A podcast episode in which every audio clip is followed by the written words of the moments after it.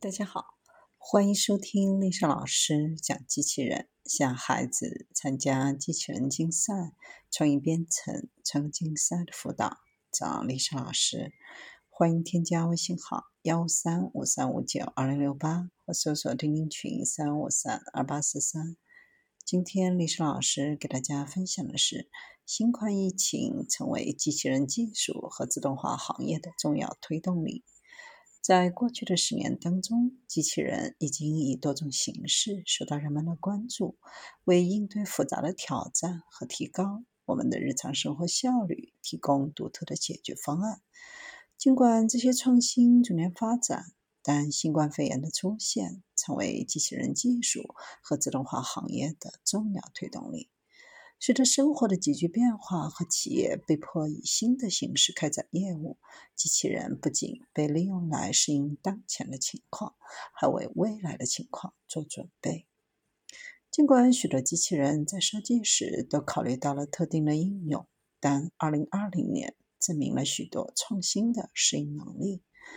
比如，大型和小型的公司都以操作为中心，开发消毒机器人来应对大流行，以确保人员的安全。比如，基于 UVC 的自主地面机器人和喷洒无人机的消毒剂，在2021年及以后的实际应用中都得到了使用。尽管一些用例是临时的，但许多机器人的应用程序具有迅速适应各种情况的能力。并帮助人们应对意外情况的潜力。随着我们摆脱新冠疫情的影响，开始逐步的恢复正常生活，今后可能会考虑更多各种机器人的技术创新。新冠疫情迅速改变消费者的购买行为，大部分人都转向在线购物和服务。新冠疫情促使消费者在2020年美国零售商上花费了。八千六百一十一点二亿美元，比二零一九年的五千九百八十点二亿美元增长了百分之四十四。在线杂货店购物在二零二零年占总销售额的比例从百分之二增长到百分之十。新冠疫情后，预计这些统计数据都不会再恢复。分销商必须实现自动化，以跟上这种不断变化的需求。采购行为的急剧变化给仓储和物流业带来巨大的压力。在过去的几年当中，虽然仓库机器人技术的采用已经显著增加，但由于增加了对机器人的系统性大修，因此增长速度仍然很慢。但是这些重大变化可能会点燃潜在买家的眼球。并推动该地区的巨大增长。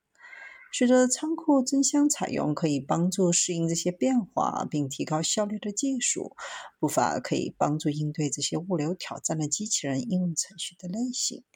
除了自动仓库机器人将仓库中的库存转移到包装区域外，许多仓库还采用了更新的创新技术。比如，类似于人的机械人手臂和移动应用程序，以更有效地在整个仓库中挑选和存储库存。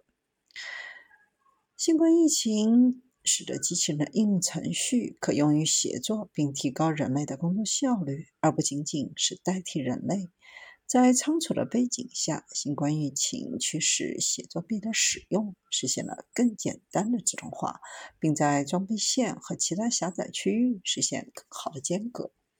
尽管这些产品在过去的一年中得到大规模实施，但在与装配线的其他人员合作，在保持效率的同时，适应社会疏远的需求，使得越来越多的企业过渡到全远程或混合操作。存在不断变化的业务环境，远程呈现机器人已经成为了一种协作解决方案，以保持高效。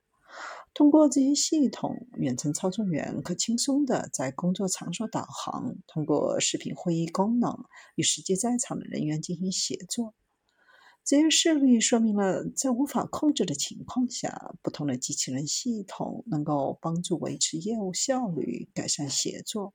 新冠疫情推动了许多此类用力的应用，也向我们展示了一种与机器人有效协作的新方法。而这种方法将在未来几年继续产生持续的影响。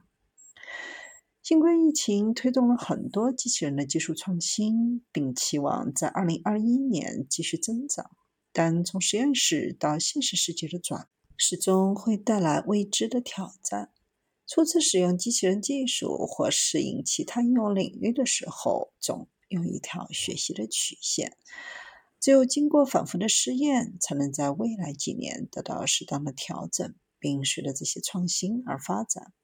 尽管新冠肺炎给人们带来了巨大的破坏，但机器人的技术不仅帮助人们适应不可预见的情况，还能帮助我们适应不断的变化。通过帮助我们找到更好的协作方式完成工作，机器人得以在人类人力不足的领域中前进。虽然人们回到正常的生活状态，但机器人技术产业的影响将继续重新定义自动化，并帮助所有人建立更可持续的未来。